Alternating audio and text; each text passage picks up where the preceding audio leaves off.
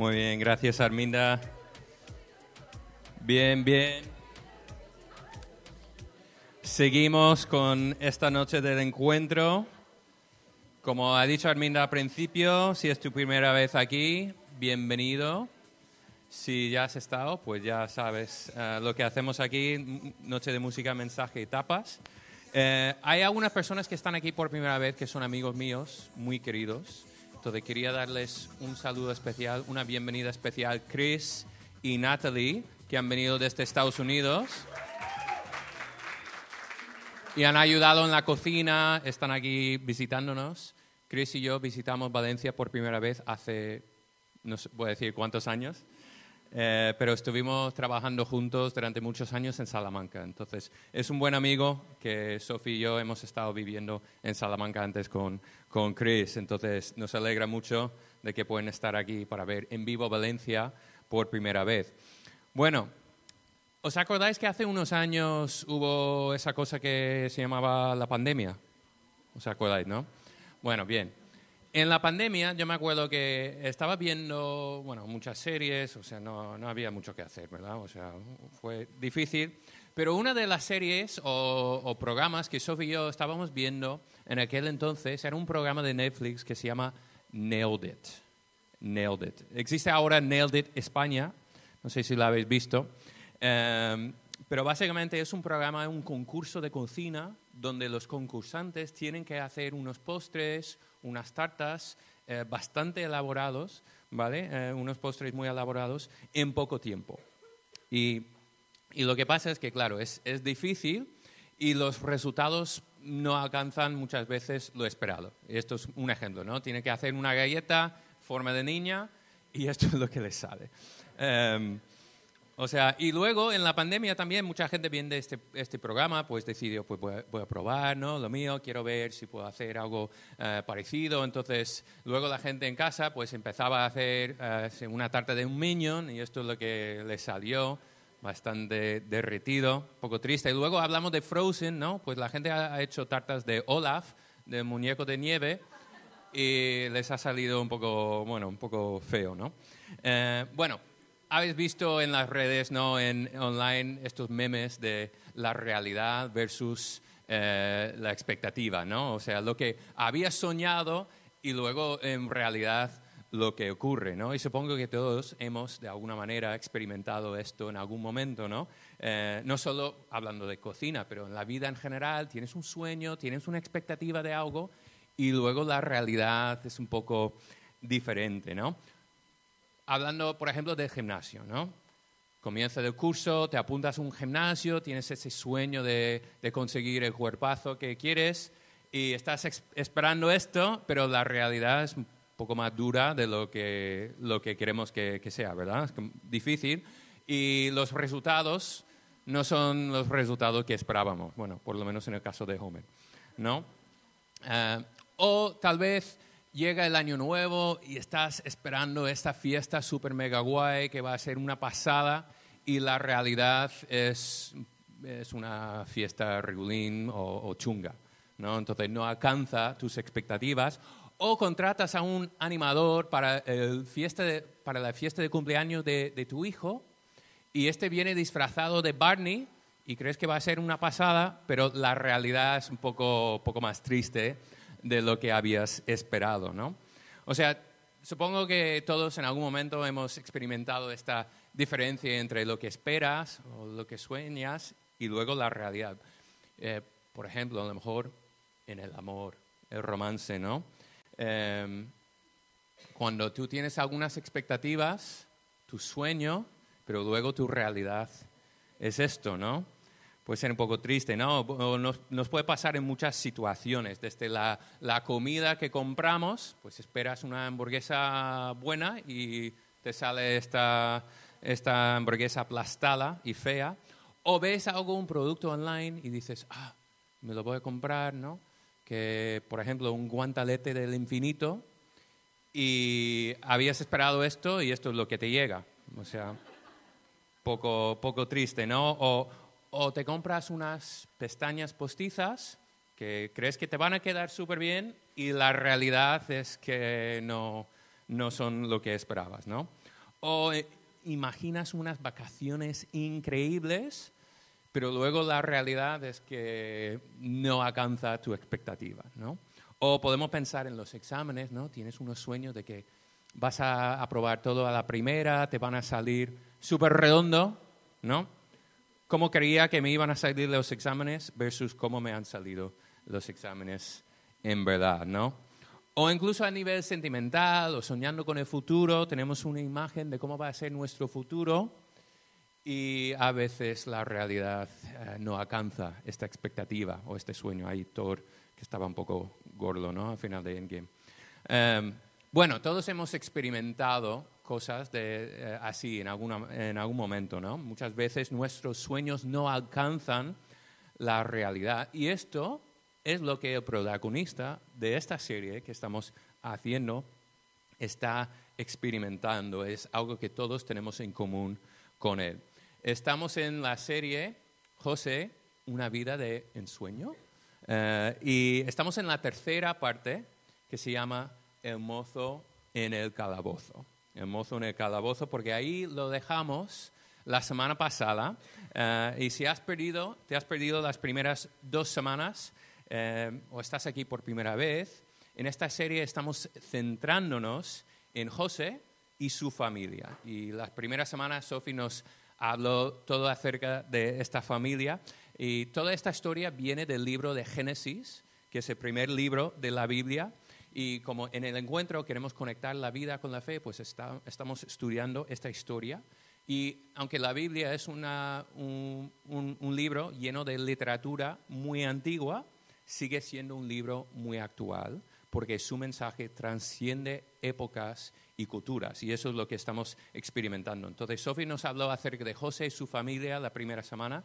Eh, empezó contándonos todo acerca de su padre, que la lió casándose con cuatro mujeres. Y esto luego generó celos, rivalidades, eh, envidia entre las mujeres y luego entre los doce hijos que, tienen. Y, claro, hay, hay, muchos problemas en esta familia. José es el favorito de papá, tiene como el doble de todos los demás hijos, no tiene que trabajar en el campo, sus hermanos le odian, tienen envidia, y quieren matarlo, pero en vez de matarlo, ¿qué hacen? ¿Alguien se acuerda? Lo venden como esclavo. Lo venden como esclavo. Y claro, Sophie nos ayudó a pensar, llevar esto a nuestras vidas, ¿no? que, que cada uno de nosotros en algún momento podemos encontrarnos en una espiral eh, de celos y resentimiento y muchas veces lo que queremos hacer es echar balones fuera, decir que este tiene el problema o eh, parece que el problema está ahí fuera, cuando en realidad muchas veces la raíz del problema está aquí dentro, en el corazón. Y luego la semana pasada hablamos de todo lo que pasó a José ahí eh, como esclavo porque entró en la casa de un tal Potifar, un agente o un, eh, dignatario o un eh, alto mando en el gobierno de Faraón. Y al principio todo le iba súper bien, eh, empezó a, ganar importancia en la casa y llegó a ser el mayordomo. Pero luego alguien empezó ya a echarle ojo, no sé si os acordáis que la señora de la casa, bueno, José era un, guaperas, según lo que dice el texto, y, ella le dice, acuéstate conmigo, acuéstate conmigo, acuéstate conmigo. Una y otra vez José le dice que no. Y ella acaba acusándole falsamente de un intento de violación y lo mandan a la cárcel. Entonces vimos la semana pasada que la integridad tiene un precio y José tuvo que pagarlo cuando no quiso responder eh, a los avances de la señora Potifar. Entonces, aquí es donde hemos dejado la historia, vamos a retomar la historia desde aquí y hemos dicho que José está viviendo una montaña rusa en su vida. Empieza ahí en lo alto, su padre le regala una túnica extra, y luego sus hermanos lo venden como esclavo, pero luego llega a ser mayordomo, luego le acusan de violación y lo echan en la cárcel. Es una vida difícil eh, y todo se ha ido al garete porque acaba en prisión. Entonces ponte en el lugar de José, ¿vale? Hace cuatro mil años más o menos, ¿cómo te habrías sentido si hubieras estado en su lugar? ¿No? Has tenido una vida de privilegio y acabas en prisión. ah, tienes que estar enfadado, deprimido, decepcionado, triste, rabioso por lo que tus hermanos te han hecho, ¿no? Y frustrado porque esa señora te, han, te ha acusado. Obviamente esto no era lo que José había soñado para su vida, ¿verdad? Eh, en la arrogancia de su adolescencia se había imaginado un futuro glorioso de poder, influencia, importancia. Sophie nos habló acerca de su sueño de que algún día todos los de su familia se iban a postrar delante de él, eh, pero la realidad es que está en la cárcel. Eh, y la cruda realidad de este momento le tiene que hacer dudar de todo, incluso de Dios. A menudo, en estos momentos, cuando nuestra realidad no concuerda con nuestro sueño o nuestra expectativa, cuando nos enfrentamos con una decepción muy grande ah, o parece que nuestros sueños están rotos, la gente tiende a reaccionar eh, bueno, de varias maneras, pero voy a destacar tres maneras, ¿vale? Y a lo mejor tú también te vas a ver reflejado en una eh, de estas maneras de responder a situaciones frustrantes, ¿vale? Eh, y también voy a centrarlo también desde la perspectiva de la fe, porque muchas veces las personas de fe o las personas religiosas, pues intentamos espiritualizarlo todo y a veces esto nos juega una mala pasada. Entonces, si no te consideras una persona de fe, no pasa nada, yo creo que también te vas a ver reflejado en uno de estos casos, ¿vale? Cuando tus sueños no concuerdan con tu realidad o tú pasas por un momento muy chungo como José lo está pasando, a veces la gente responde de tres maneras. La primera manera de responder es culpar a Dios. Culpemos a Dios o neguemos a Dios. Eh, culpamos a Dios o negamos a Dios.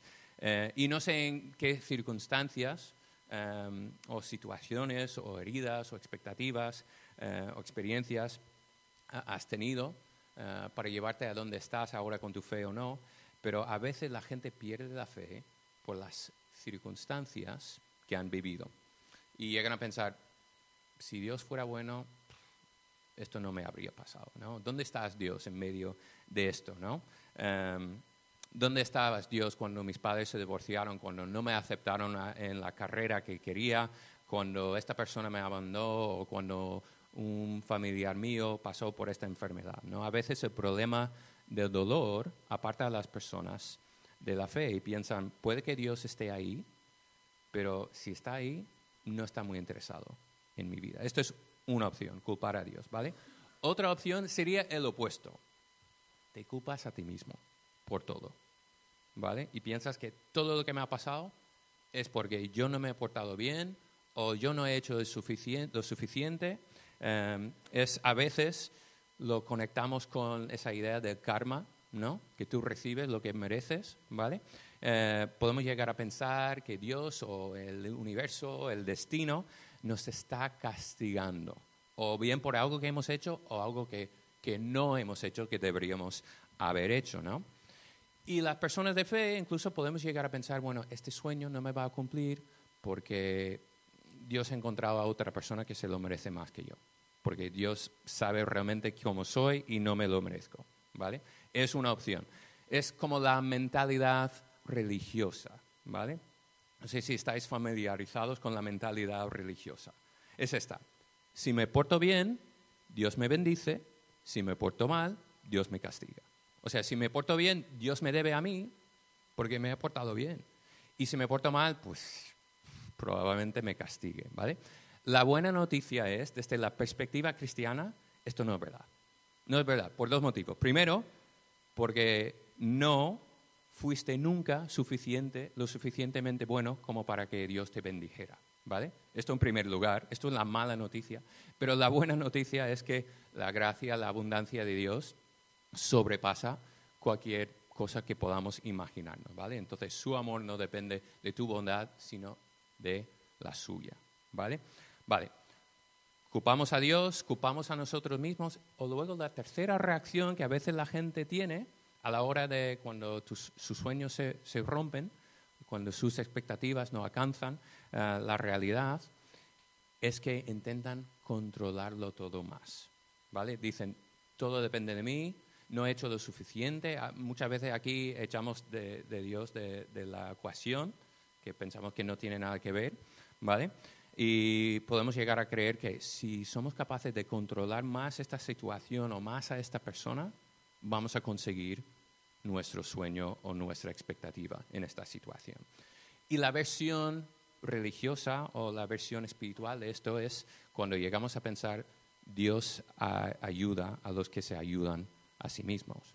O a Dios rogando y con el mazo dando, ¿no? O sea, Dios ayuda al que madruga. Esta es la versión de esto, de alguna manera, ¿vale? Entonces son tres opciones que la gente puede tener a la hora de responder a estos sueños rotos. Pero en vez de estas tres opciones, esta noche quiero sugerirte otra opción, otra manera de responder a estas situaciones difíciles o decepcionantes. Es la opción que creo que vemos que José desarrolla a través de sus experiencias dolorosas. Porque lo que me encanta de José es que no cae en ninguna de estas, estas tendencias. No se cree que todo depende de él, tampoco cae en el fatalismo o victimismo, es, es paciente, pero tampoco es un agente pasivo en la historia que vamos a ver. Ejerce lo que creo que es una fe y esperanza activa.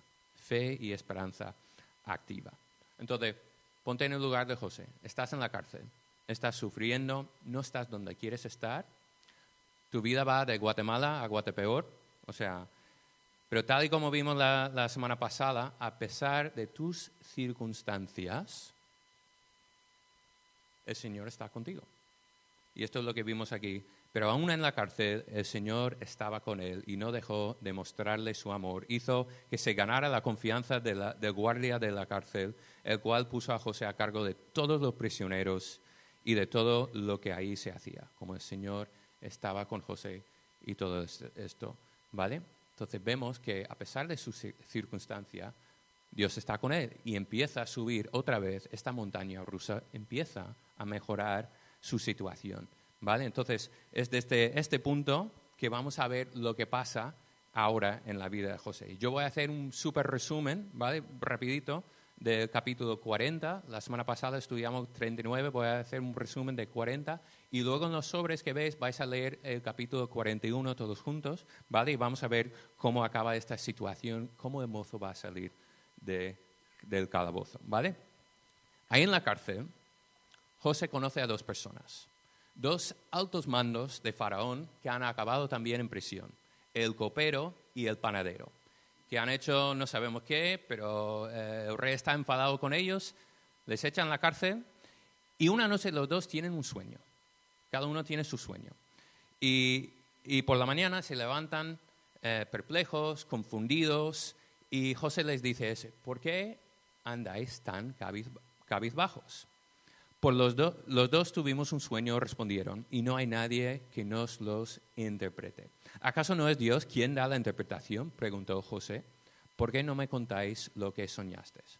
Vale, entonces, estos dos hombres les cuentan a José lo que han soñado. José, después de escucharlos, les dice, mira chicos, tengo buenas noticias y malas noticias. Las buenas noticias, en tres días los dos vais a salir de esta cárcel. Las malas noticias es que uno de vosotros va a morir.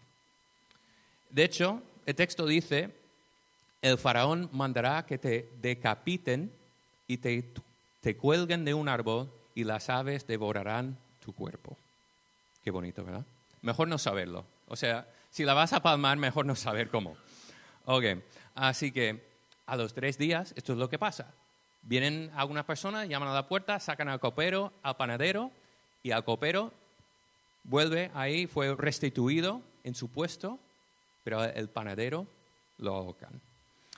Y al copero, antes de salir de la cárcel, José le pidió una sola cosa, una sola cosa. Le dice, acuérdate de mí, acuérdate de mí, por favor. Le dice así, te ruego que no te olvides de mí.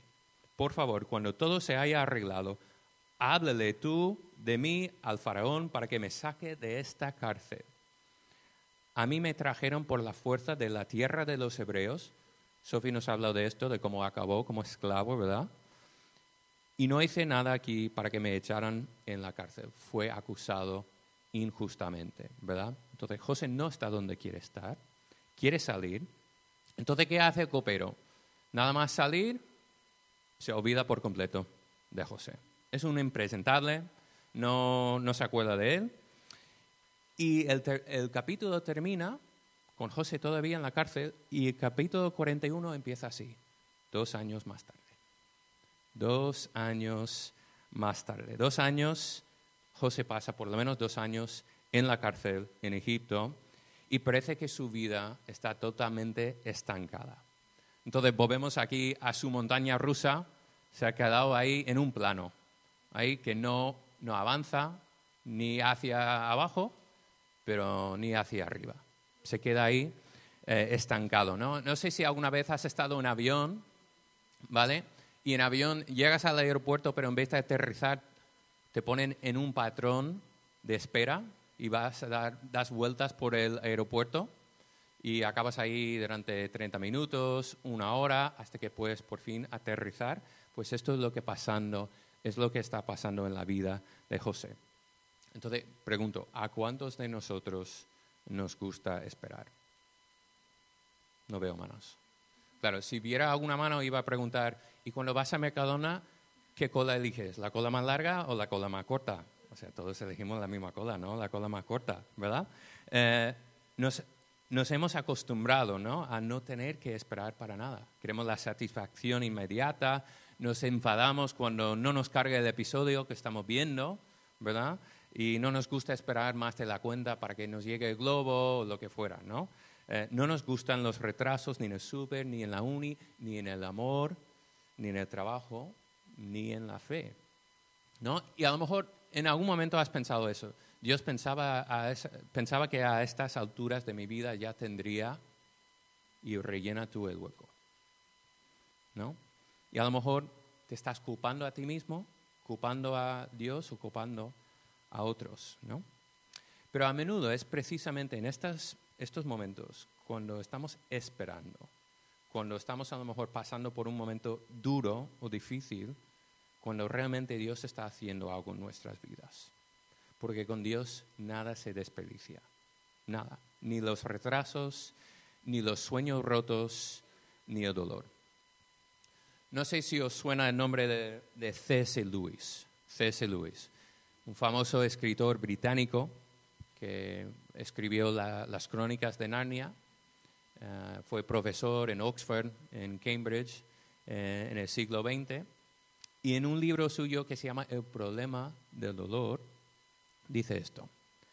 Dios susurra y habla a la conciencia a través del placer, pero le grita mediante el dolor. El dolor es un megáfono para despertar a un mundo adormecido. Y claro, Luz no está diciendo, no está diciendo que Dios cause nuestro dolor, no dice esto, pero sí que Dios puede darle sentido. Dios puede reinterpretar nuestras experiencias, porque Dios no se olvida de nosotros, no se olvida de mí ni de ti en tus momentos más oscuros. Y en mi experiencia, algunas de las lecciones más importantes, más valiosas de mi vida han salido de situaciones muy difíciles para mí a nivel personal, porque Dios, con Dios nada se desperdicia. Y esto es lo que vemos también en el Nuevo Testamento. Recogemos esta misma idea que eh, en los momentos de sueños rotos, de, de, patrones de espera, de situaciones dolorosas, Dios es capaz de sacar algo bueno. Y esto es lo que dice en Romanos, dice, porque sabemos que el sufrimiento produce perseverancia, la perseverancia entereza de carácter, Hablamos de esto la semana pasada. Interés de carácter es integridad. La interés de carácter esperanza. O sea, es una cadena. De una cosa te lleva a la otra. De crecimiento, de transformación. Y José está sufriendo en la cárcel, pero no es por nada. Está siendo transformado poco a poco en una persona perseverante, íntegro y también una persona con una fe y esperanza activa. Entonces, ¿qué va a pasar con el mozo en el calabozo? Abrí, por favor, los sobres y vais a tener un momento ahora para leer esta parte de la historia. es cortita, pero déjame ponerlo en escena, ¿vale? Dos años pasa en la cárcel y un día llegan para decir que el faraón ha tenido un sueño y no hay quien lo interprete. Y en este momento el copero dice, anda, tengo un amigo en la cárcel que se llama Pepe, que sabe interpretar sueños. Entonces van y buscan a José, le, dan una, le dan una ducha, le cambian la ropa y lo ponen delante del rey. Entonces vosotros ahora vais a leer esa parte, ¿vale? Del sueño de Faraón. Y quiero que busquéis cuatro cosas. Cuatro cosas. Si estuvisteis aquí hace, eh, hace dos semanas, tuviste que encontrar estas mismas cuatro cosas, estos mismos cuatro elementos, porque aparece una y otra vez en la historia de José. Son estos. Un regalo, un sueño, un desvestimiento y un hoyo, un pozo. ¿Vale? Tres minutos, leerlo en voz alta en vuestras mesas, ¿vale? En voz alta y luego en, cinco minutos, tres minutos vuelvo, vamos a aterrizar este avión y sacar algunas conclusiones, ¿vale? Adelante.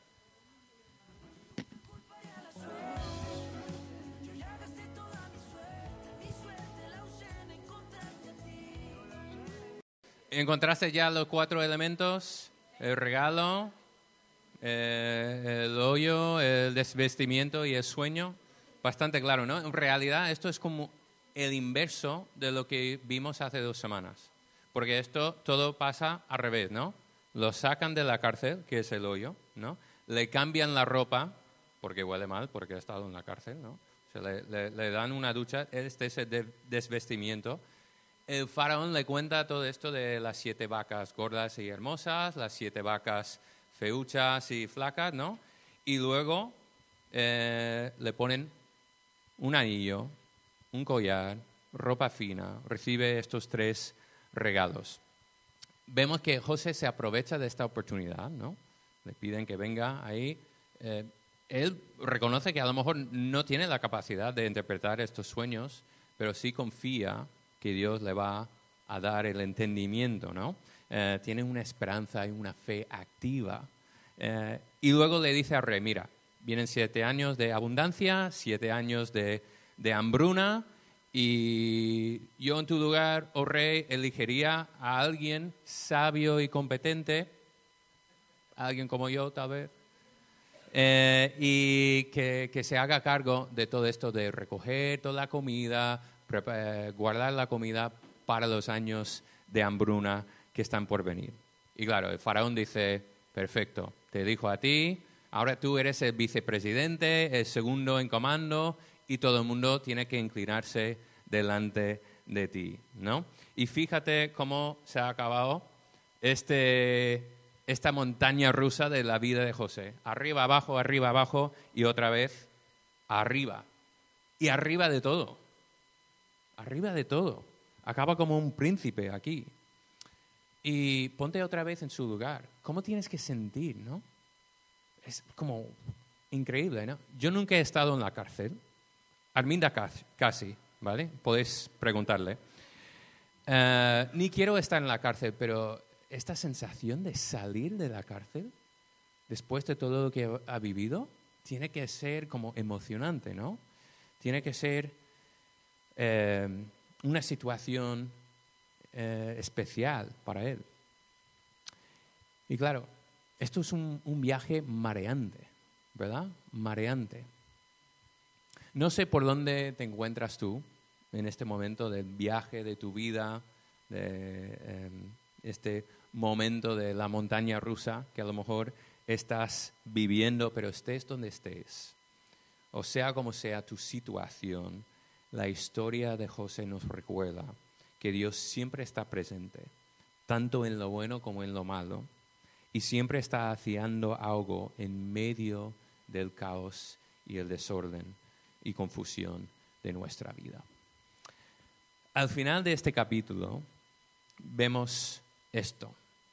Dice, al final, eh, cuando ya el hambre se había extendido por todo el territorio y había arreciado, José abrió los graneros para vender alimento a los egipcios, además de todos los países de todos los países llegaban a Egipto para comprarle alimento a José porque el hambre cundía ya por todo el mundo. Dios puso a José en el lugar donde tenía que estar.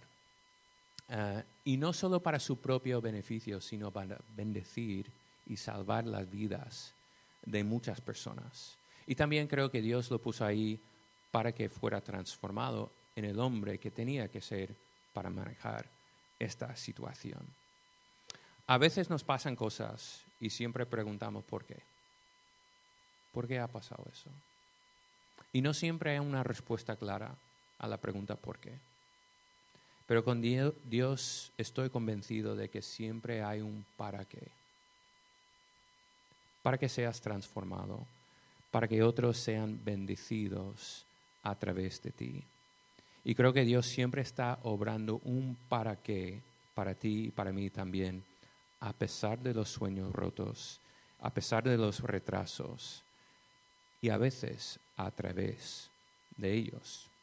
José ha pasado por el horno de la transformación y en este horno eh, hay sufrimiento, pero también hay cambio.